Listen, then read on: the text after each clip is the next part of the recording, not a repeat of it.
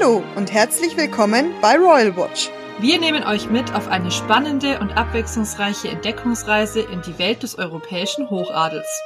Dabei vereinen wir interessante Fakten über die Royals mit aktuellem Klatsch und Tratsch. Mein Name ist Julia. Und ich bin Conny. Liebe Hörerinnen und Hörer, die beiden Folgen über unsere liebe Queen Elizabeth sind pünktlich zum ersten Todestag online gegangen. Wie schon angekündigt, fokussieren wir uns jetzt auf die ihr nahestehenden Personen, die sie einen Großteil ihres Lebens begleitet haben. Die Person, die fast bis zum Schluss immer unterstützend hinter der Queen stand, ist der ebenfalls im hohen Alter verstorbene Mann Prinz Philipp. Auch Philipp weist eine aufregende Biografie auf, die wir uns heute genauer anschauen wollen. Julia, diesmal hast du wieder die Recherche betrieben und bestimmt einiges zu erzählen. Ja, und lasst euch jetzt schon mal gesagt sein, Prinz Philipps Lebenslauf ist wirklich ein bewegter. Prinz Philipp wird, wie einige vielleicht bereits wissen, nicht erst durch die Heirat mit Elizabeth zum Prinzen.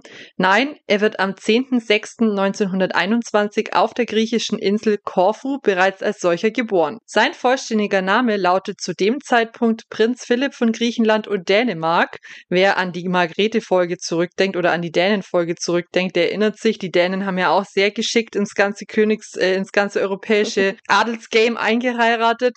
Und der Philipp ist das jüngste Kind seiner Eltern und hat vier ältere Schwestern. Durch seine Eltern ist Prinz Philipp laut Stammbaum dänischer, deutscher, britischer, russischer und griechischer Herkunft. Durch die Hochzeiten der Adligen Europas untereinander, wie gerade schon erwähnt, ist er also praktisch mit dem halben europäischen Hochadel verwandt, unter anderem auch mit seiner späteren Ehefrau, der Queen dann besitzt ja der Philipp also die besten Voraussetzungen für ein Leben voller Privilegien, ganz im Zeichen des Adels. Das könnte man auf den ersten Blick meinen, ja. Wir haben ja im Rahmen dieses Podcasts inzwischen schon mehrmals gehört, von einer Kindheit voll von Privatlehrern, überkandidelten Sportarten und sozialen Kontakten ganz im eigenen Adelskreis. Die Realität sieht für den Philipp und seine Schwestern aber ganz anders aus. In Griechenland steht die Monarchie zu dem Zeitpunkt schon länger unter keinem guten Stern und nach immer wiederkehrenden Putschen geht Philipps Familie ins Exil. Es gibt übrigens das Gerücht, dass der Philipp in einer Obstkiste aus dem Land geschmuggelt wurde. Der war zu dem Zeitpunkt eineinhalb Jahre alt. Das habe ich auch schon mal gehört, ja. Ja, finde ich interessant, weil ein eineinhalbjähriges Kind in der Obstkiste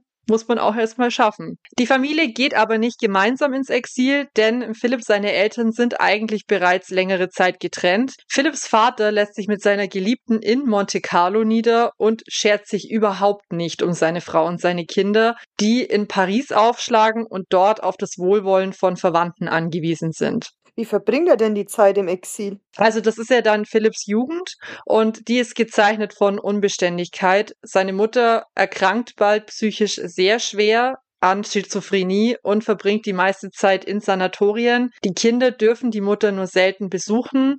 Die Mutter liebt der Philipp aber innig, wahrscheinlich weil er spürt, welche Widrigkeiten sie überstehen muss. Von Geburt an ist Philipp seine Mutter nämlich gehörlos und das war damals Anfang des 20. Jahrhunderts gar keine einfache Sache. Ich meine, das ist heutzutage immer noch keine einfache Sache. Die Alice von Battenberg kämpft sich aber durchs Leben, die lernt Lippen lesen und man kann sich mit ihr anscheinend wirklich unterhalten, als würde sie hören. Und sie mhm. versucht auch gleichzeitig trotz ihrer psychischen Erkrankung ihrem Sohn eine gute Mutter zu sein. Außerdem ist die Alice von Battenberg sehr wohltätig und leistet wahnsinnig viel gemeinnützige Arbeit. Die wurde zum Beispiel posthum auch von der jüdischen Gemeinde geehrt, weil die Alice von Battenberg im Zweiten Weltkrieg einen großen Anteil geleistet hat einige Juden vor der Verfolgung durch die Nationalsozialisten zu ah, schützen. Okay. Genau, und die Alice ist eine sehr exzentrische und gläubige Person, der der Philipp schlussendlich bis zu ihrem Tod die Treue hält. Also in späteren Jahren lebt die Alice von Battenberg dann auch mit dem Philipp und der Queen mhm. in Buckingham Palace. Und zum Vater hingegen besteht nur schriftlich Kontakt und dieser will seine Kinder auch nicht bei sich aufnehmen, weil man könnte ja meinen, gut, wenn die Mutter schwer psychisch krank ist und in Sanatorien ist, dann gehen die Kinder halt zum Vater, aber so ist es überhaupt nicht. Der Philipp und seine Schwester besuchen im Laufe der Jahre verschiedenste Schulen und Internate. An der Stelle ein Fun Fact. Der Philipp war zum Beispiel einige Zeit auf dem deutschen und auch heute noch sehr bekannten Schloss Salem in der Nähe des Bodensees. Also Schloss Salem ist uns ja heute auch noch ein Begriff. Mhm. Und es gibt ja auch immer noch das Internat. Einer der Gründer von Salem, Kurt Hahn, wird im Zuge der Machtergreifung Hitlers aus Deutschland vertrieben und emigriert nach Schottland. Dort gründet er dann eine weitere Schule, die British Salem School, also auch angelehnt an Salem, heute bekannt als Gordonston. Und der Philipp folgt ihm auf die Schule und verbringt dort laut eigener Aussage sehr glückliche Jahre. Er ist sportlich, intelligent und bei seinen Mitschülern beliebt. Er spricht unter anderem fließend Englisch, Deutsch und Französisch. Interessanterweise spricht er Griechisch eher rudimentär. Mhm. Also da geht's ihm ja dann ganz anders in seiner Schulzeit, als es dann seinem Sohn in Gordonston ergangen ist. Ja, wie geht's denn dann nach der Schule für den Philipp weiter? Nach der Beendigung seiner Schullaufbahn schlägt der Philipp den Weg der Marine am Britannia Royal Naval College in Dartmouth ein. Seine Ausbildungszeit fällt genau auf den Beginn des Zweiten Weltkriegs 1939 und Philipp macht sich während des Kriegs als Lieutenant einen Namen und zwar so sehr, dass er in diversen Kriegsberichten für seine Tapferkeit gelobt wird. Bei der Kapitulation Japans befindet er sich auf einem britischen Schiff in der Bucht von Tokio und 1946 übernimmt er im Alter von nur 25 Jahren den Posten eines Instructors in einer Unteroffiziersschule der Royal Navy. Besonders stolz ist er auf seinen Titel Lord High Admiral of the UK, Großadmiral der Royal Navy und Marshal of the Royal Air Force denn für diesen Titel erwirbt er im Schweiße seines Angesichts den Pilotenschein. Also man weiß ja, dass der Pilotenschein sehr schwierig ist zu erwerben und da war er wohl hm. sehr, sehr stolz drauf. Ja, das kann ich mir gut vorstellen. Naja, das hört sich ja auf jeden Fall nach einem adretten jungen Mann an und das ist ja wohl ganz der Traum aller Schwiegermütter. Oder schaut's da wieder anders aus? Im Normalfall ist man wahrscheinlich so schon der Traum aller Schwiegermütter. In Philipps Fall ist die Schwiegermutter aber ja eine besondere. Ja, von der haben wir schon einiges gehört, ja, ne? Genau. Und wie du bereits in der vorletzten Folge erzählt hast, lernt der Philipp die junge Elizabeth bei einem Besuch der damaligen Königsfamilie eben in seiner Ausbildungsstätte in Dartmouth kennen. Ob eben dieses Aufeinandertreffen jetzt von Philipps Onkel Dickie arrangiert war oder nicht, du hast es ja damals erwähnt, werden wir wohl niemals offiziell erfahren. Fakt ist, die beiden sind wohl recht schnell total hin und weg voneinander und die zarte Blume der jungen Liebe keimt wohl durch eine innige Brieffreundschaft, denn wir erinnern uns, das richtige Kennenlernen findet ja 1939 statt, also pünktlich zu Kriegsbeginn. Die Elizabeth ist schwer verliebt in ihren Philipp und 1946 gibt es dann auch den offiziellen Antrag. Wir wissen, der König ist begeistert vom jungen Kriegshelden guter Herkunft, die Königin nicht so. Kurz angeschnitten hast du es ja bereits in der vorletzten Folge. Ja, die Queen Mom hat ihn ja als Hunnen immer bezeichnet wegen seiner deutschen Herkunft. Also sie rümpft über ihren potenziellen Schwiegersohn ja eher die Nase. Genau, und ihre Gründe dafür sind wieder einmal geprägt von, wie nennst du es so schön, ihrem unerträglichen Standesdünkel. Zum einen ist Philipp seine Herkunft für wahre Hochadlige gar nicht mal so toll, wie man es auf den ersten Blick meinen würde. Er ist zwar ein Prinz, aber bereits kurz nach seiner Geburt ist er das ja mehr oder weniger nur noch auf dem Papier. Sein Vater lebt mit der Geliebten in Frankreich, also begeht praktisch praktisch Ehebruch und die Mutter sitzt halb verrückt und sowieso gehörlos in irgendeinem Sanatorium. Geld hat die Familie auch nicht wirklich und zu guter Letzt gibt es dann ja noch das deutsche Problem. Mhm. Der Philipp und seine Schwestern haben durch ihre Mutter sowieso schon deutsche Wurzeln und auch wenn Philipp im Krieg auf britischer Seite gekämpft hat, so wissen wir, dass das Establishment in der Hinsicht immer recht kleinkariert ist. Nicht nur in der Hinsicht. nicht nur in der Hinsicht. Außerdem haben seine Schwester allesamt deutsche Adlige geheiratet, von denen nicht alle aus dem Zweiten Weltkrieg Weltkrieg mit einer blütenreinen Weste hervorgingen. Teilweise wird ihnen Kontakt oder sogar Anhängerschaft zum Nationalsozialismus nachgesagt, wobei das nicht auf alle Schwager Philipps zutrifft. Also er hatte ja vier Schwestern und eine zum Beispiel hat sich auch ausgezeichnet durch ihren Kampf gegen den Nationalsozialismus, mhm. aber die andere Schwester, ja, die war halt mit einem, ich glaube, es war ein SS-Offizier verheiratet und sie selber ja, okay. war dann schon auch so, wie man ja dann halt war als Frau eines SS-Offiziers. Da kann man sich dann auch nicht unbedingt mit Mitläuferschaft rausreden, wenn man mit einem SS-Offizier verheiratet war. Ja, aber wie wir wissen, der Philipp und die Elisabeth heiraten ja am Ende doch. Ja, aber nicht ohne dass die beiden ein paar Abstriche machen müssen. Also letztendlich lässt der Philipp für seine Elisabeth ja die gesamte Herkunft und damit auch große Teile seiner Identität hinter sich. Er gibt zum einen den britischen als auch den dänischen Prinzentitel auf, nimmt die britische Staatsbürgerschaft an und konvertiert zur anglikanischen Kirche. Außerdem nimmt er den anglikanisierten Namen Mountbatten an, der vom deutschen Battenberg übernommen wurde, einem Namensbestandteil von Philipps mütterlicher Seite. Scherzhaft lässt er wohl im Zuge dessen verlauten, verfassungsrechtlich gesehen existiere ich gar nicht. Ja, der alte Witz wollt mal wieder. ja. Dann kann es aber endlich zur lang ersehnten Hochzeit kommen und die findet, wie wir auch bereits wissen, 1947 statt und macht Philipp damit gleichzeitig zum Duke of Edinburgh. Zur Hochzeit darf übrigens keine von Philipps Schwestern kommen, da aufgrund der eventuellen Nähe zu den Nationalsozialisten keine in Deutschland lebenden Verwandten eingeladen werden. Der Philipp hat zu seinen Schwestern in den folgenden Jahren trotzdem Kontakt und zu seinem 80. Geburtstag werden die noch lebenden Schwestern dann endlich auch mal eingeladen. Übrigens hat sich die Elizabeth mit manchen ihrer Schwägerinnen tatsächlich sehr gut verstanden. Gut, dann gab es ja vielleicht doch noch eine kleine Aussöhnung nach so langer Zeit. Aber durch die Hochzeit, da verliert er ja nicht nur seine Titel, also seine, die er vorher gehabt hat, sondern er bekommt auch neue dazu. Neben seinen militärischen Titeln, die er behalten kann, erhält Philipp im Zuge der Proklamation seiner Frau im Jahr 1952 zur Königin noch einige zusätzliche Titel und Rechte. Er, der nun ihr offizieller Prinzgemahl ist, darf sich unter anderem jetzt auch Staatsrat nennen. In dieser Funktion kann er gewisse Amtsgeschäfte und Hoheitsrechte übernehmen, falls seine Frau einmal im Ausland verweilen sollte. Wir erinnern uns, so eine Position hat zum Beispiel ja auch der Prinz Edward inne und der Prinz Harry hatte die auch schon inne. Er hat über 800 Schirmherrschaften und absolviert zu Lebzeiten über 22.000 Auftritte. Wahnsinn. was ihm den Beinamen der eiserne Herzog einbringt. Also das muss man sich mal vorstellen. 22.000 Auftritte. Ja, Wahnsinn. Na. Außerdem ist er auch Ritter des Hosenbandorden, Freimaurer und auf der Insel Tanna, die zu Vanuatu gehört, wird Prinz Philipp sogar als Gottheit geehrt und ekstatisch gefeiert. Ja, das habe ich auch schon mal gelesen und das finde ich ja richtig witzig, dass die da, dass sie ihn da als Gott verehren. ja. Auf einer Insel ist er ein Gott und auf der anderen Seite, auf einer anderen Insel, ist er nur das Anhängsel von seiner Frau. Wie kommt er denn damit klar? Mal schlechter und mal besser. Wer The Crown gesehen hat, bekommt ja schnell das Gefühl, dass Philipp vor allem in den frühen Jahren der Ehe mit seiner Rolle hadert. Er diskutiert viel mit seiner Frau, er versucht sich aktiv in die Staatsgeschäfte einzumischen und wirkt beleidigt, wenn etwas nicht nach seinem Kopf geht. Wie viel davon Fakt und was Fiktion ist, ist an dieser Stelle wohl unserer Fantasie überlassen. Wir sollten uns echt mal an Netflix wenden und Geld verlangen, weil wir hier wirklich sehr, sehr viel Werbung für The Crown machen. Das stimmt. Vielleicht winkt ja bald der große Netflix-Deal. Ja, wir würden das besser machen als die Sussexes. Ist das schwer?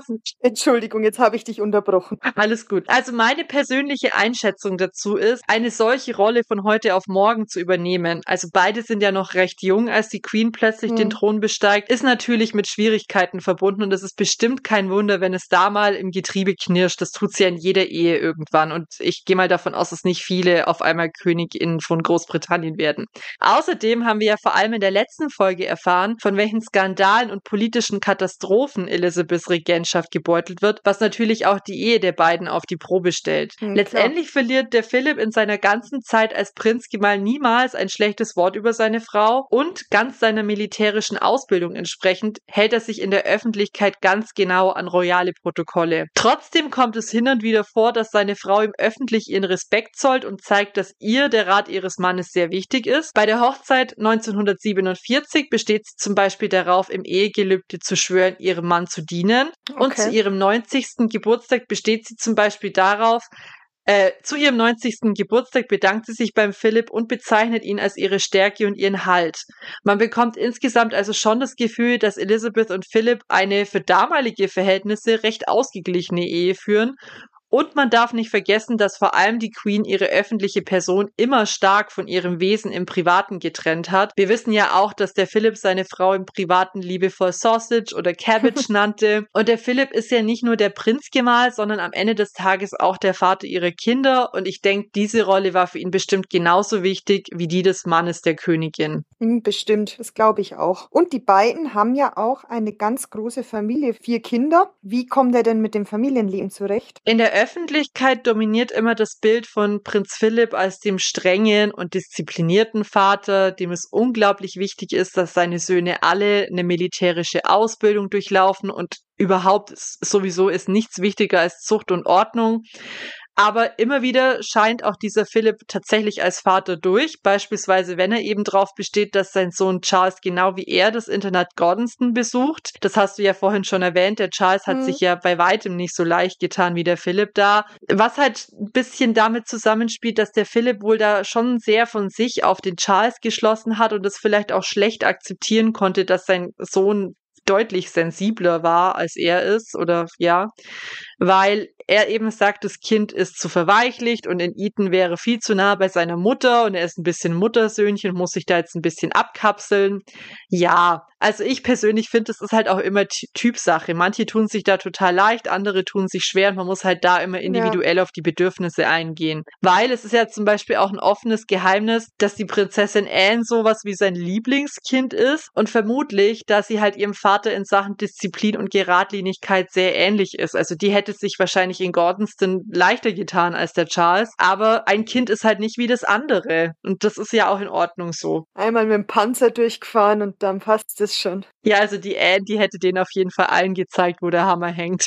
Ja, auf jeden Fall. Genau, aber Berichte der Kinder der Queen und Prinz Philipp selbst zeichnen ein Bild eines Vaters, der zum Beispiel den Edward auch dann unterstützt, als der seine militärische Karriere nach drei Monaten mehr oder weniger an die Wand fährt. Oder auch eines Vaters, der seinem Sohn Charles die Liebe zum Naturschutz weiter vererbt. Mhm. Wir wissen zum Beispiel auch, dass der Philipp bei der Geburt seines jüngsten Sohnes Edwards anwesend ist, obwohl das für damalige Verhältnisse ja sehr unüblich ist. Der Philipp scheint also schon verständnisvoller zu sein, als man zunächst von ihm vermuten würde. Und in der von dir in der letzten Folge angesprochenen Doku, die ja inzwischen für die royale Familie eher ein rotes Tuch ist, kann man auch einen kleinen Einblick in den privaten Philipp gewinnen, der da insgesamt absolut nahbar und auch bodenständig wirkt. Und wenn man jetzt seine ganze Biografie im Hinterkopf hat, dann ist es ja auf einmal auch gar nicht mehr so überraschend. Also woher sollte denn ein Philipp auch überkandidelte Verhaltensweisen haben? Der wuchs eher arm auf, der wurde in Gordonston zu Achtsamkeit und Dankbarkeit erzogen. Gordonston war auch jetzt kein krasses Luxusinternat oder so. Also das zeichnet sich jetzt nicht dadurch aus, dass die Kinder da alle in Saus und Braus leben, sondern auch hm. da ist es eigentlich eher so, man muss sich um sein eigenes Zeug kümmern, die die Schlafräume sind eigentlich eher relativ spartanisch eingerichtet. Ja, und ich denke, die Werte hat er bestimmt. Und jetzt mal ein kurzer Ausblick auf das, was noch kommt, an die meisten seiner Kinder weitergegeben. Zumindest wissen wir das ja über Charles und Anne ganz bestimmt. Und auch seine Enkelkinder sprechen sehr liebevoll von ihrem Großvater. Diese verbringen schon seit frühester Kindheit und auch im Erwachsenenalter viel Zeit bei Elizabeth und Philip auf Balmoral und ganz ehrlich, das riesige Anwesen mit seinen Ländereien und diversen Tierchen ist doch auch der Traum eines jeden Kindes. Also ich denke da zum Beispiel auch an irgendwelche privaten Aufnahmen, auf denen dann da die Ponys aus dem Stall geholt werden mhm. und die mhm. Eugenie sitzt dann auf einem Pony und der Harry führt dieses Pony, ja, wo die Queen doch dann sagt, ouch Harry, that was my foot, ja, stepping ja. on oder so. Und da denke ich mir auch, ja ey, ich hätte es doch auch voll geil gefunden, da mit vier, fünf Jahren hier so ein eigenes Pony zum Reiten. Ja, Natürlich. Also natürlich. die hatten, das war bestimmt ein Traum bei Oma und Opa. Das ist ja eh immer schon ein Traum bei Oma und Opa, aber wenn die dann halt auch noch hier Balmoral haben. Ja, Balmoral haben. Was, was kann man sich Schöneres vorstellen, ja? Oder das von mir sehr oft schon erwähnte Kochbuch, das du mir geschenkt hast. Da gibt's ja, ja, auch immer mal wieder so persönliche Anekdoten von der Köchin. Und die Kinder konnten wohl halt zu der in die Küche kommen und halt sagen, sie hätten gern das und das. Und dann hat die denen das halt gekocht. Wie toll ist das bitte? Das nächste, wofür wir Tante Jenemann einfordern müssen, dieses Kochbuch. Da machen wir auch viel Werbung für. Zurück zu den Enkeln. Zum Beispiel lernt ja Philipp seine Enkeltochter, die Louise, von ihm die sehr spezielle Sportart Carriage Riding, die sie ja auch nach seinem Tod ihm zu Ehren weiterführt. Der William und der Harry werden von ihm nach dem Tod ihrer Mutter Diana sehr unterstützt. Er stärkt ihnen bei Dianas Beerdigung den Rücken. Und 2016 wird eine NBC-Doku über Prinz Philipp veröffentlicht, in der unter anderem seine Enkelin Prinzessin Beatrice zu Wort kommt. Und an der Stelle zitiere ich sie. Mein fabelhafter Großvater. Wenn ich über meinen Großvater spreche, dann werde ich immer ziemlich emotional, weil er eine einzigartige Persönlichkeit ist und ich mich sehr glücklich schätzen kann, dass es viele Momente gibt, in denen ich einige schöne Augenblicke mit meinem Opa verbringen durfte. Oh, und schön. genau so würde ich zum Beispiel auch über meine Oma sprechen. Also ich kann das absolut nachvollziehen, wie hm. die Beatrice spricht und ich meine, meine Oma war kein Royal. So. Also ja. im Endeffekt, er war wahrscheinlich schon auch irgendwo ein Opa wie jeder andere. Der Philipp scheint also im Leben mit seiner Familie so einiges richtig gemacht zu haben und er ist ein wichtiger Bestandteil der Mountbatten Windsors und hält die Familie zusammen.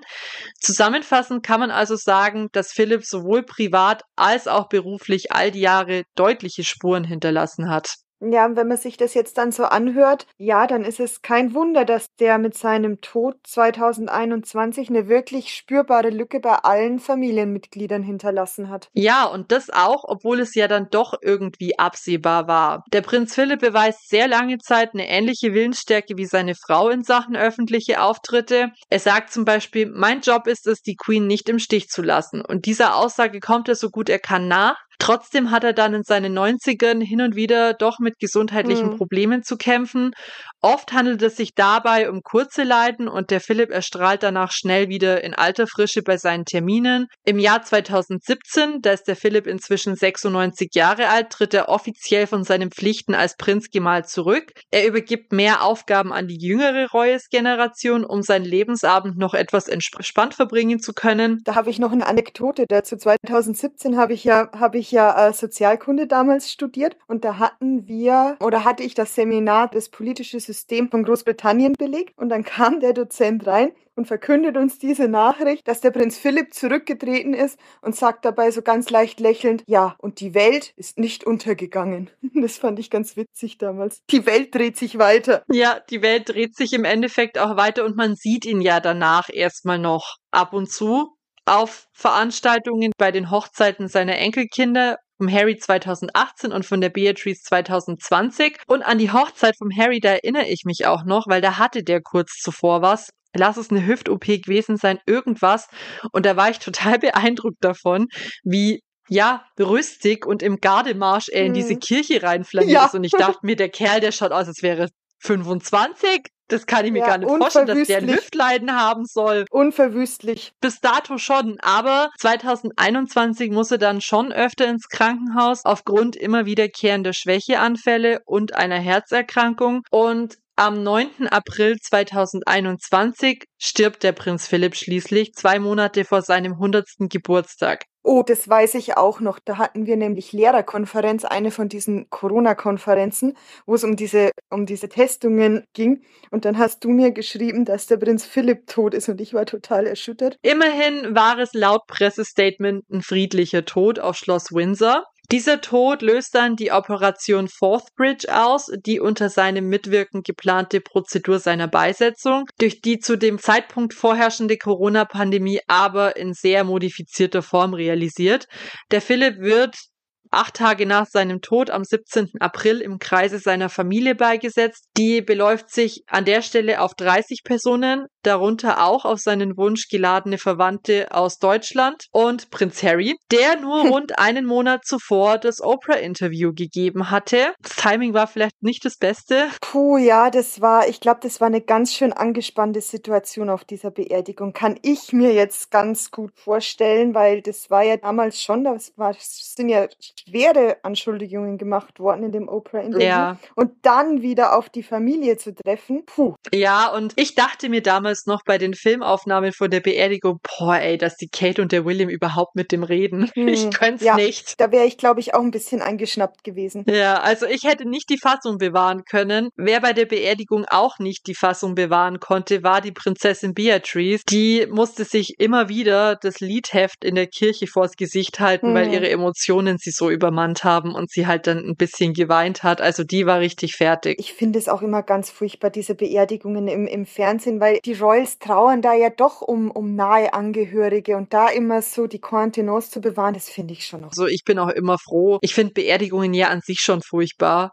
Und dann ja. hätte ich ja keinen Bock, dass mir da auch noch jemand die Kamera die ganze Zeit draufhält. Ja, also, eben. Und mir da zwei Milliarden Menschen zuschauen, während ich traue. Gut, so viel werden es jetzt beim Prinz Philipp nicht gewesen sein, aber bei der Queen waren es ja doch einige. Finde ich auch immer ganz schön hart. Ja, und vor allem kommt ja dann noch dazu, dass bei der Queen das Prozedere ja auch noch ewig lang ging. Und dann war ja, ja das nicht nur, dass da irgendwelche Aufnahmen gemacht wurden, sondern bei der Mahnwache, die ja die Enkelkinder gemacht haben, das war ja, wo die aufgebahrt war, wo ja dann auch ständig irgendwelche ja. Touris an denen vorbei vorbeigelaufen sind. Ja. Und ich meine, das hat ja nur eine Viertelstunde gedauert, aber das wird denen bestimmt gereicht haben. Das glaube ich auch, ja. Gut ab. Ja, und das ist auch ein großer Unterschied übrigens zur Beerdigung von der Queen gewesen. Also die Beerdigung von Philipp, die war sehr, sehr schlicht und geradlinig hm. gehalten und hat damit ja aber wahrscheinlich auch voll seinen Wünschen entsprochen. Und ja. ähm, Staatsmenschen aus aller Herren Länder kondolierten dann auch der Queen, darunter Neuseelands Premierminister, die Jacinda Ahern, die Präsidentin der Europäischen Kommission, Ursula von der Leyen und auch der Bundespräsident Frank-Walter Steinmeier hat sein Beileid ausgesprochen und zwar wie folgt. Prinz Philipp war ihnen, ihrer Familie und dem britischen Volk eine Stütze in schwierigen und in guten Zeiten. Mit Haltung, Charme und Witz hat er die Hochachtung und Liebe der Bevölkerung ihres Königreichs gewonnen. Ich durfte seinen scharfsinnigen Humor bei unseren Begegnungen in London und auch Berlin persönlich mit großem Vergnügen erleben. Wir Deutsche trauern um eine gewinnende Persönlichkeit, die einen wichtigen Beitrag zur Versöhnung unserer Nationen nach den Schrecken des Zweiten Weltkriegs geleistet hat. Als Angehöriger der Royal Navy kämpfte Prinz Philipp für die Befreiung Europas vom nationalsozialistischen Terror. Sein Einsatz für Demokratie und Freiheit wird uns in Erinnerung bleiben. Und ich denke, die Worte unseres Herrn Bundespräsidenten fassen die Persönlichkeit Prinz Philipps perfekt zusammen. Aber um ganz im Sinne von Prinz Philipp die Folge über ihn witzig zu beenden, habe ich noch eine kurze Sammlung seiner besten Sprüche dabei für dich. Ja, gut, dann schieß mal los. Also, wie viele ja wissen, der Philipp war ein mega Witzbold und ich habe jetzt ein paar Zitate dabei. Manchmal auch politisch unkorrekt, muss man dazu sagen. Ja, also die krassesten habe ich jetzt auch nicht mit dazu genommen, weil ich das ehrlich gesagt nicht rezitieren möchte, sondern ich habe mich dann auf die eher weniger schwierigen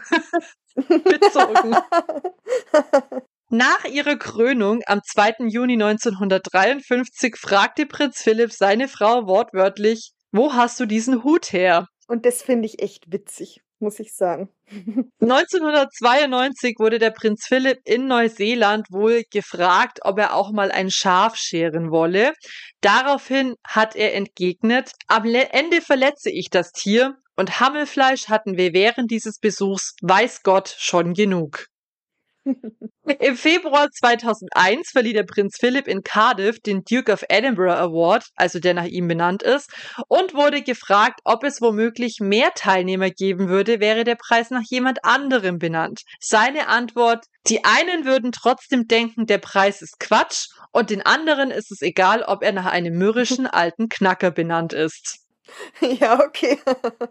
Ja, ist ein Licht. Schönes Understatement, schönes Understatement, gefällt mir. Aber jetzt kommt dann ehrlich gesagt mein persönliches Lieblingszitat. 1954 auf einer Australienreise, auf der ihr ein Ehemann erklärt, nee, auf der ihm ein Ehemann erklärt, dass seine Frau einen Doktor in Philosophie hat und viel wichtiger ist als er selbst, antwortet der Philipp, ach ja, wir haben dieses Problem in unserer Familie auch. Das ist auch witzig, finde ich. auch wieder totales Understatement. Aber ja, das ist halt dieser britische Humor einfach. Das ist auch total selbstironisch, weil ich, ich finde es einfach so witzig, weil er scheint ja mit seiner Rolle sehr gut klargekommen zu sein und da echt kein Problem damit gehabt zu haben, aber ab und zu wird es ihn vielleicht doch ein bisschen gestört haben und ja, dann sagt er das so trocken. Ja, ich glaube es auch. Also gerade in dieser Zeit, auch wo das halt alles einfach auch noch anders war und wo die Geschlechterrollen einfach noch so ganz anders verteilt waren als heutzutage, wie wir das kennen. Ich glaube schon, dass das am männlichen Ego schon ein bisschen genagt hat, dass die Frau einfach eine viel, viel bedeutendere Rolle gespielt hat als er selbst. Und damit ist er echt dann gut klargekommen, ne? Nee, also das scheint er ja doch auch mit Humor genommen zu haben. Ja, zumindest später dann. Ja, und jetzt noch das letzte Zitat, das ich auch übrigens mega witzig finde, auch wenn man jetzt natürlich sagen könnte, es ist Fat-Shaming, aber man muss halt immer dran denken, dass es so ein alter Knacker einfach sagt, an einen damals 13-Jährigen, der ihm 2002 anvertraute, er wolle später einmal Astronaut werden, machte er folgende Ansage, dafür müsstest du aber etwas abspecken. Ja, das finde ich jetzt schade. Klar, ich schmunzel auch gerade ein bisschen, aber ich, das finde ich schon hart. Stell dir mal vor, da kommt so ein alter Tatterkreis zu dir daher. Ja. Ja, dafür müsstest du aber echt mal ein bisschen abspecken. Ohne Scheiß, also das finde ich schon hart. Es spielt fast in einer Liga, wie, wie er wie er den Bundeskanzler damals, den Helmut Kohl, mit Hallo Herr Reichskanzler begrüßt hat. Das finde ich auch hart. Ja, genau. Und das ist halt eins der Zitate, die ich jetzt eher mal bewusst rausgelassen habe. Und das mit dem damals 13-Jährigen, der Astronaut werden wollte, da habe ich überlegt, aber ich dachte mir, ja komm, also man muss schon ein bisschen die Tragweite seines Humors darstellen. Ja, also an manchen Stellen echt witzig, aber ich glaube an manchen Stellen auch echt schwierig. Und da hast du dich, glaube ich, auch als Gast oder in seiner Anwesenheit auch manchmal so ein bisschen vor den Kopf gestoßen gefühlt, weil du mit solch so einem Humor halt einfach auch erstmal umgehen lernen musst und das ist nicht für jeden was. Ja, auf jeden Fall und vor allem, weil er ja doch irgendwie eine Respektperson ist und zudem sagst ja. du, alter, alter Mann, halt die Fresse. Shut up! Obwohl man es gerne tun würde. Ja, und das ist, das finde ich dann doch, das finde ich dann echt schwierig, da die Kontenance zu bewahren und da halt einfach drüber hinweg zu, zu nicken und zu lächeln. Also mir wird es ja überhaupt nicht gelingen, weil ich habe ja kein Pokerface. Ich hätte da wahrscheinlich sehr, sehr entgeistert geguckt.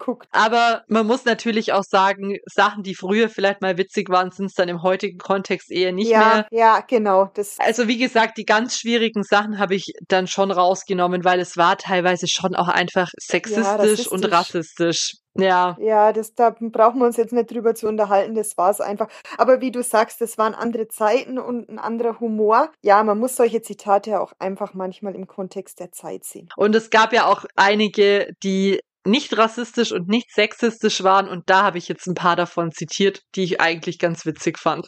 Ja, also vor allem das mit dem Problem in unserer Familie, dass sie das auch haben, das finde ich, das finde ich schon auch lustig. Ja, und trotzdem kann man ja sagen, also der Philipp war einer, der sich seiner Rolle bewusst war und die ausgefüllt hat. Und er war ja zum Beispiel auch nach seiner, nach dem Prinz, nee, nach dem Prinz Albert, also er war auf jeden Fall der am längsten amtierende Prinzgemahl, weil er ja auch auch in so einem hohen Alter verstorben ist. Also der Philipp war mhm. auch in seinem Amt einfach extrem lange und mhm. da hat er bestimmt einiges erlebt und wie wir ja am Anfang schon gesagt haben, wir haben einen Deep Dive in seinen Lebenslauf vorgenommen und das war absolut ein bewegter. Das glaube ich auch, ja. Und ich glaube einfach auch, dass er der Queen eine unglaubliche Stütze war, wie sie das auch schon gesagt hat. Klar, wenn du jemanden mit 13 kennenlernst und dann dein ganzes Leben lang mit dem zusammen bist und dich auf den Rat verlassen kannst, finde ich, finde ich bemerkenswert. Absolut, absolut. Und das war unser Prinz Philipp. Ja, sehr schön. Ich fand es sehr interessant. Das freut und jetzt mich. würde ich sagen, und jetzt würde ich sagen, kommen wir zum Royal Spotlight. Royal Spotlight. So, liebe Julia, ich habe dir heute wieder fünf Schlagzeilen mitgebracht. Es wird nämlich wieder ja ein bisschen voller auf der Tanzfläche, sagen wir es mal so. Mhm. Äh, die mhm. Sommerpause ist vorbei und es ist doch einiges passiert in den letzten Wochen.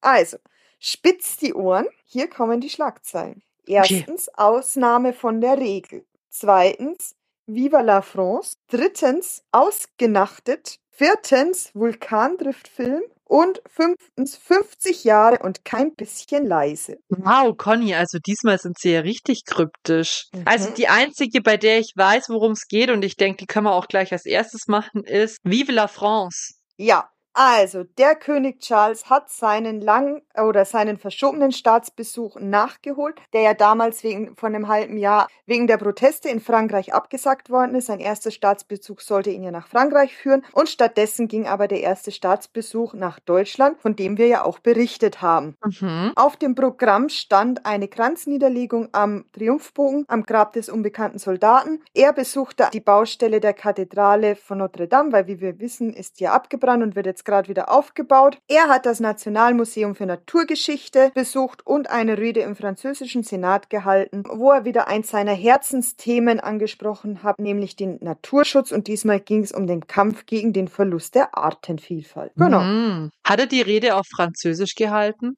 Ich glaube nicht. Ich glaube nicht. Also bleibt es, äh, die Rede in der Landessprache zu halten, nur den Deutschen vorbehalten.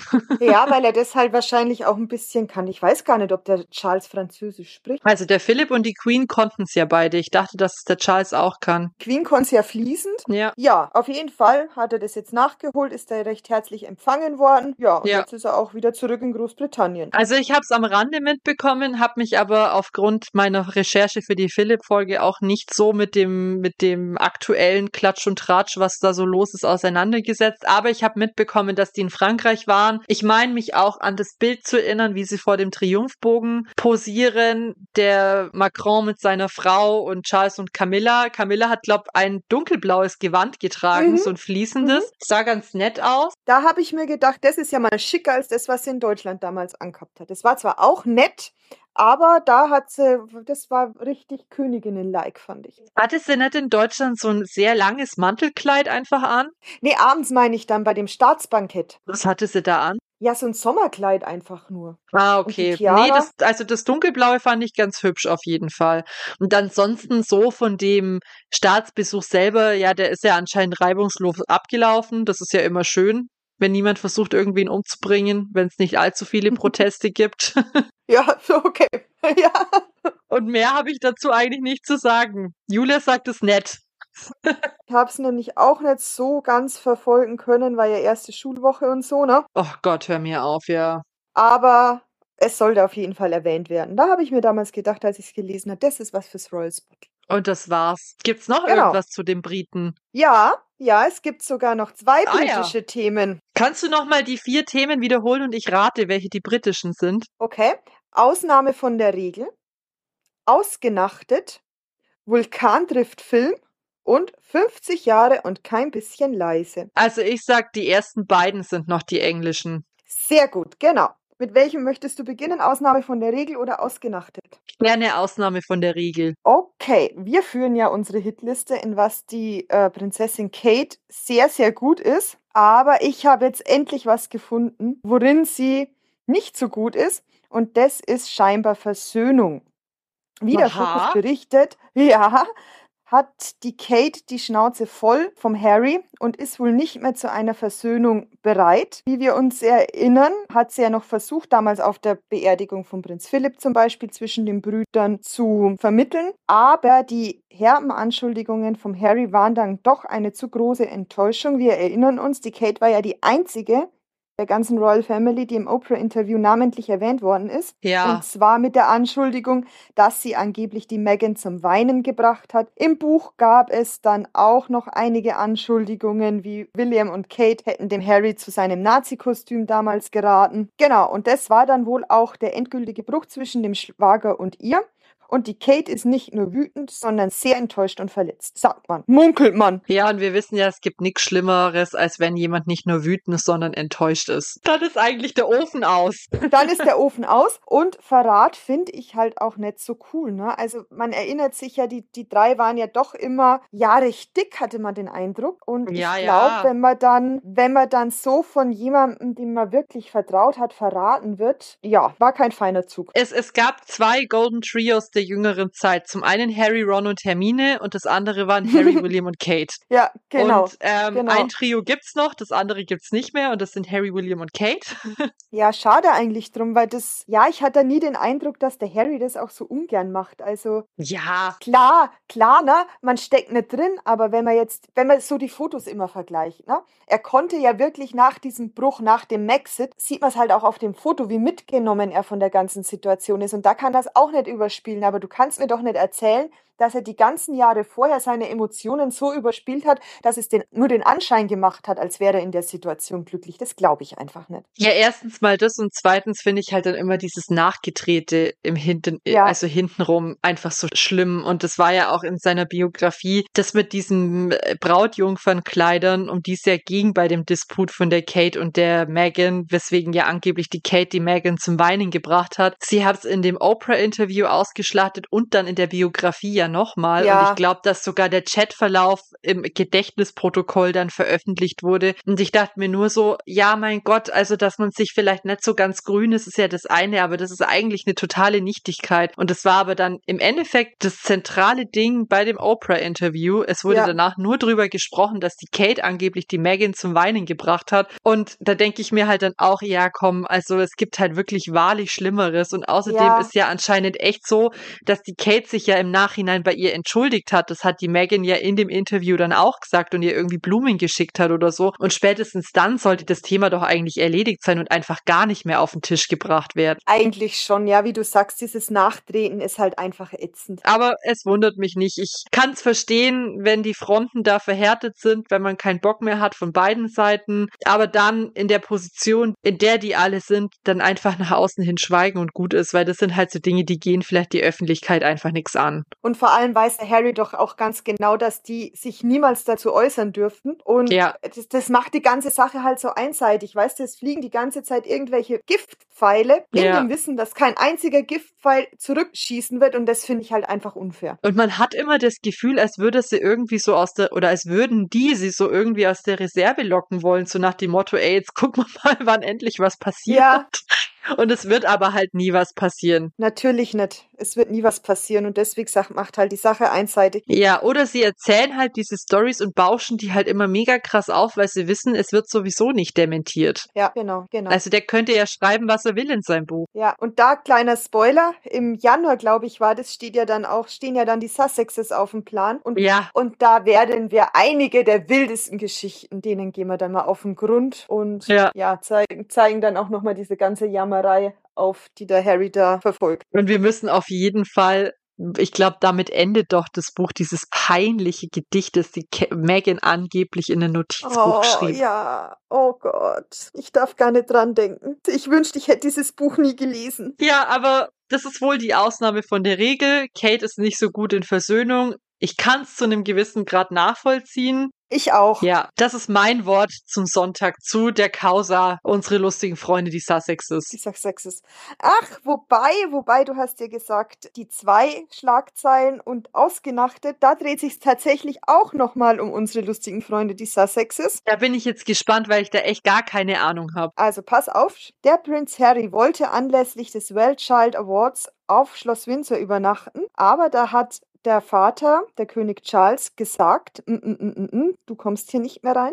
Und so musste der Harry im Hotel, ja, im Hotel übernachten. Der Grund, der König Charles möchte zukünftig keine spontanen Übernachtungsbesuche vom Harry und seiner Frau mehr dulden. Das heißt, sie müssen sich rechtzeitig anmelden, wenn sie irgendwo in den Residenzen übernachten möchten. Das ist ja krass. Aber andererseits ja. kann ich es auch verstehen, weil was ist denn schlimmer als unge also Spontanbesuche? Bei lieben Menschen freut man sich ja drüber, aber ich, wie wir jetzt gerade auch schon angesprochen haben, ist das Verhältnis ja da mehr als zerrüttet und da kann ich es dann schon verstehen, wenn man sagt, ey, mh, sag doch vorher vorher einfach mal Bescheid, bitte. Aber Conny, wenn ich jetzt morgen vor deiner Tür stünde und einfach klingeln würde, würdest du dich da freuen? Oder bin ich einfach kein ja. lieber Mensch für dich? Doch, über dich würde ich mich immer freuen. Du bist klar ein lieber Mensch und da freue ich mich. Gut. Ja, und es schaut momentan auch gar nicht so schlimm aus, weil wir hatten vor zwei Wochen erst Besuch und es hält noch. ich bin grundsätzlich eher der Fan von Voranmeldungen. Also ich habe dann schon gerne zumindest eine Stunde oder zwei Stunden Vorlaufzeit. Okay. Und ja. wenn die Leute und wenn die Leute übernachten wollen, dann bitte auch einen Tag. Und deswegen, ich weiß ja nicht, wie spontan das ist bei den Windsors, aber ich kann mir das schon vorstellen, wenn du dann so eine große ja, Residenz hast und dann kommt da dein Sohn und mit dem bist du dir sowieso nicht so ganz grün, da will man sich ja vielleicht auch seelisch drauf vorbereiten.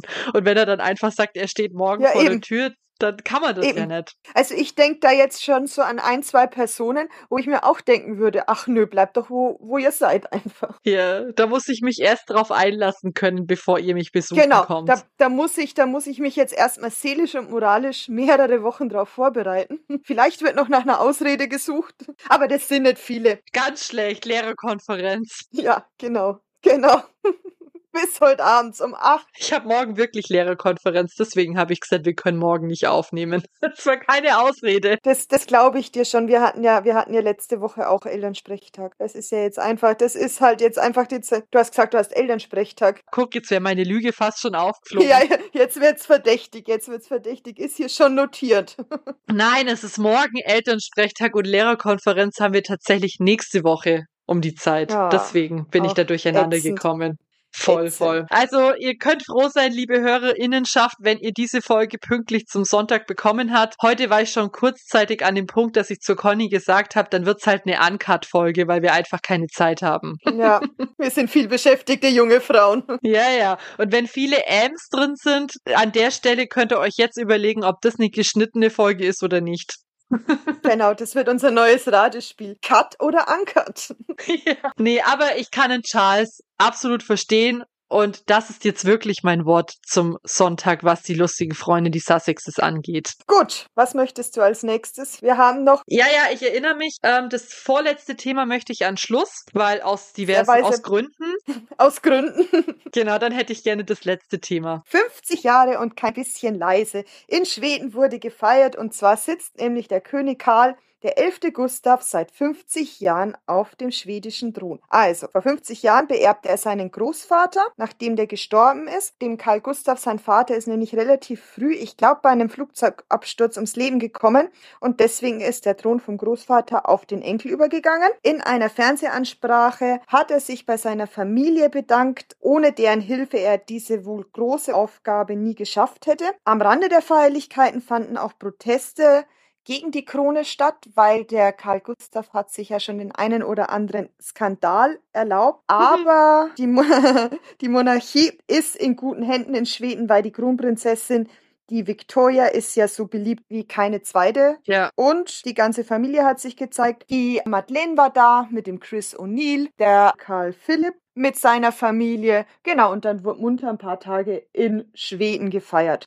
Also das wollte ja. ich nämlich auch sagen. Also erstmal krass, dass der Karl Gustav jetzt auch schon 50 Jahre auf dem Thron sitzt, ja. weil ich finde, der wirkt nämlich immer noch super rüstig und die Silvia das ja stimmt, auch. Ja. Aber also wenn man so seine Skandälchen und diese Gerüchte so im Hinterkopf bewahrt, wundert es mich, dass die Feierlichkeiten so groß sind, weil ich eben auch immer das Gefühl habe, dass die Monarchie in Schweden eher wegen den jungen schwedischen Royals beliebt ist. Genau, das glaube ich auch, weil wie ich gerade gesagt habe, die Prinzessin Victoria ist ja wirklich total beliebt durch alle Gesellschaftsschichten hindurch und bei allen Schweden, glaube ich. Ich glaube, du findest in Schweden keinen, der ein böses Wort über diese Frau verliert. Das kann gut sein, aber die wirkt ja auch total bodenständig und ich meine sogar, dass ich das auch mitbekommen habe am Rande und die Tochter von der Victoria, die Estelle, die hatte ein recyceltes Kleid von der Victoria ja, an. Genau, dieses grüne, diese grüne Robe.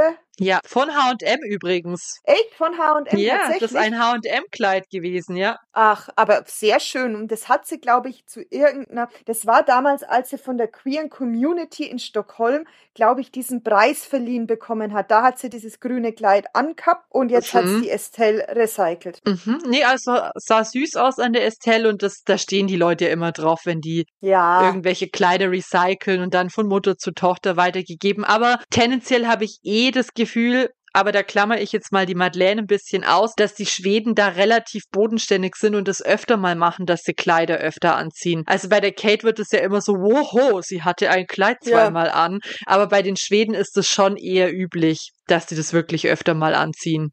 Und finde ich auch sympathisch. Das könnte ich jetzt nicht beschwören, aber du könntest da schon recht haben. Und wie gesagt, die Schweden sind einfach bodenständig und. Ja. Ja, ja und es ist ja auch, also die Sophia und der Karl Philipp sind auch, glaube ich, recht beliebt. Und der Karl Philipp zum Beispiel macht sich ja auch einen Namen als Designer und Architekt. Und die Sophia, mhm. die hat ja auch was studiert, aber die war in Corona vor allem in einem, ich glaube sogar in einem, in einem Krankenhaus, dessen Namenspatin sie ist. Das heißt irgendwie Prinzessin Sophia Krankenhaus. Da hat die ausgeholfen und die Tätigkeit hat sie jetzt nach Corona tatsächlich weitergeführt. Also die hilft immer noch aus in diesem Krankenhaus. Einfach so ein paar Stunden die Woche. Und das finde ich auch mega cool, ja. Ja. Und ja. das ist halt was, muss man ganz ehrlich sagen, das kann man das halt von der Kate an. nicht erwarten. Nee, und sowas kommt halt an. Vor allem, wenn man der das auch schon abnimmt, dass sie jetzt nicht das macht, um die schwedische Krone in einem besseren Licht dastehen zu lassen, sondern mhm. einfach, weil sie es macht, weil es ihr vielleicht Spaß macht und sie das mhm, gerne genau. tut. Ja, ja, das glaube ich auch. Wobei ich ja kein so großer Sophia-Fan bin, aber okay. Doch, ich finde sie schon in Ordnung.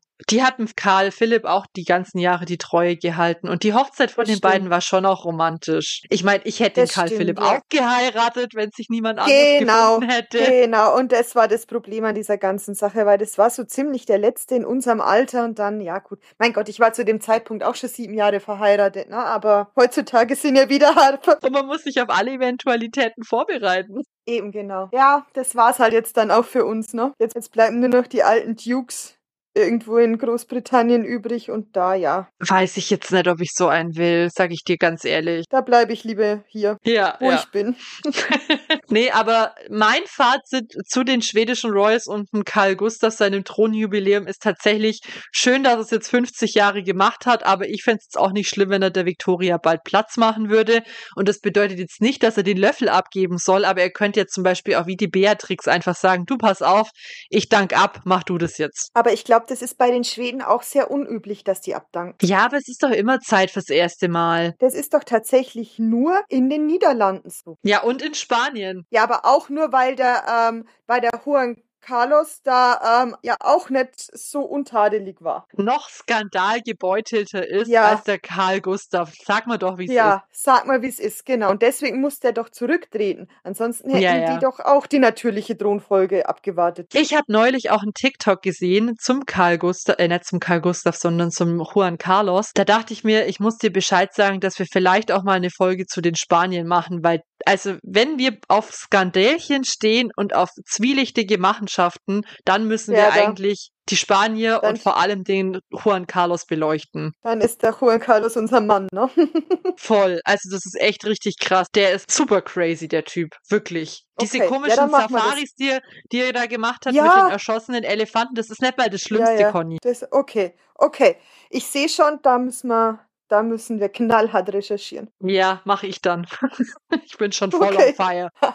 okay, gut. Gut, aber jetzt können wir uns ja noch zu einer deutlich weniger skandalträchtigen Monarchin bewegen, oder? Wenn ich jetzt richtig Genau. liege. Genau, Vulkan trifft Film und da geht's natürlich um keine geringere als um unsere liebe Königin Margarete, die jetzt auch als Kostümbildnerin arbeitet. Wir haben das ja schon kennengelernt, dass die Margarete sich gerne auch künstlerisch betätigt und zum Beispiel die dänische Ausgabe vom Herr der Ringe illustriert hat und jetzt eben auch Kostümbildnerin für den Film Ehrengard. Ah, mhm. Genau, und für diese Geschichte entwarf die Margarete die Kostüme für den Hauptdarsteller Sitze Babette Knudsen und den Mikkel Bö Volsgaard. Und sie hat noch 700 Dekoupagen für die Szenografie dieses Films angefertigt. Und jetzt bitte wieder Tantiemen, der ist bald auf Netflix zu sehen. Hallo Netflix, das war schon die zweite Erwähnung heute. Heute und das nur heute. Nee, das habe ich auch am Rande mitbekommen, dass sie jetzt auch unter die KostümbildnerInnen geht. Und das fand ich auch mal wieder richtig cool, weil ich mir dachte, ja, Margrete, wer rastet, der rostet. Und du, du tust alles andere als Das, rasten. genau. Die muss sich, die muss sich ablenken, weil sie doch nicht mehr raucht. Die Ja, muss sich jetzt stimmt. viele Hobbys suchen. Und so als Kostümbildnerin muss man doch bestimmt auch ein bisschen fingerfertig sein und da beschäftigt sie ihre Finger, um die Finger von den Glimmstängeln zu lassen. Aber das ist jetzt nur eine Vermutung meinerseits. Ja, aber wenn das so ist, dann ist das ja auf jeden Fall eine gute Ausweichbeschäftigung, würde ich mal sagen. Auf jeden Fall. Und über die würde ich auch gern mal was machen, über die Margrete. Also nicht über die Dänen im Allgemeinen, haben wir ja schon gemacht, sondern die Margrete in den Mittelpunkt stellen, weil ich glaube, das ist auch eine interessante Persönlichkeit. Das ist einfach, die Frau ist ja jetzt auch schon so lange auf dem Thron und die hat einfach schon so viel erlebt und auch das ist dann wieder so eine Biografie wie keine andere einfach. Da passiert einfach so viel. Ist das nicht die am äh, längsten amtierende Monarchin der Welt momentan? Ja, die Lebende, also die am längsten amtierende Monarchin, die noch am Leben ist. Genau, so irgendwie. Ja. Genau, weil die Queen ähm, mit ihrem Platinum Jubilee, die wird man lang nicht toppen können. Aber ja, also aktuell unter den lebenden Monarchen ist sie auf jeden Genau. Fall die am längsten die, amtierende. die am längsten, ne? Genau, genau. Nee, also das ist schon die Margrete einfach, die ist, glaube einfach eine coole Socke. Da habe ich neulich Ein auch ein cooles Phänomen. Video gesehen. Da ähm, hat eine Journalistin sie interviewt in irgendeinem Raum, in irgendeinem Schloss und die Margrete Ja. äh, steht dann auf und geht in den anderen Raum und dann kommt sie zurück mit einem Kissen und sagt so zu ihr, da hier, ich habe ein Kissen für dich, weil die Stühle sind so sau unbequem und dann schiebt sie ihr das so in den Oh. Rücken. Oh, das ist ja nett. Ja, so richtig, das ist ein richtiger Oma-Move. Ja, voll, voll. Also richtig süß auch. Ja, also die finde ich auch echt interessant, die Margrete. Ja, total. Und ich hoffe, dass wir weiterhin viele Schlagzeilen zur Margrete haben, nachdem ich es ja letzte Woche einfach komplett ver verkackt habe. Ja, Sag mir, wie es ist. komm, vielleicht, da gab's bestimmt auch nix. Da gab's bestimmt auch nix. Es gab nichts und wie du schon sagtest, es war auch einfach Schulanfang. Ja, da hat man ganz andere Probleme als die Königin Margrethe. Da hätte ich gerne keine anderen Probleme als die Königin Ja. Margrethe. Aber das Leben ist ja kein Wunschkonzert. Ist kein Ponyhof, ist kein Ponyhof. Ja, und ähm, ja, also ich würde sagen, mit den Worten können wir doch eigentlich aus unserer aktuellen Folge raus, oder? Genau, das Leben ist kein Ponyhof. Ich wünsche euch eine, äh, ne, nicht eine, sondern gute zwei Wochen, gute nächste zwei Wochen. Hi, ja, jetzt haut mir aber die Sprache total durcheinander. Zeit, dass Feierabend ist. Richtig. Wie geht's nächstes Mal weiter mit der Prinzessin Margaret? Genau, da habe auch wieder ich die Ehre. Da freue ich mich besonders drauf, weil die Prinzessin Margaret teilt ja den Geburtstag mit mir, Mhm. aber ich finde die auch ansonsten eine sehr, sehr schillernde und interessante Persönlichkeit und deswegen freue ich mich auf diese Folge schon sehr. Damit hast du übrigens was mit meiner Mutter gemeinsam, weil die ist nämlich auch ein Margaret-Fan und ich bin mir sicher, die freut sich auch auf die nächste Folge. Das ist schön. Dann Ja. freuen wir uns beide. Und Ja, damit und sind wir wir schon am Ende der heutigen Folge Royal ciao. Watch Danke, angekommen. ciao. Schön, dass ihr eingeschaltet habt. Wir freuen uns auf das nächste Mal mit euch. Bis dahin folgt uns auf Instagram unter royalwatch der Podcast, um keine Neuigkeiten zu verpassen.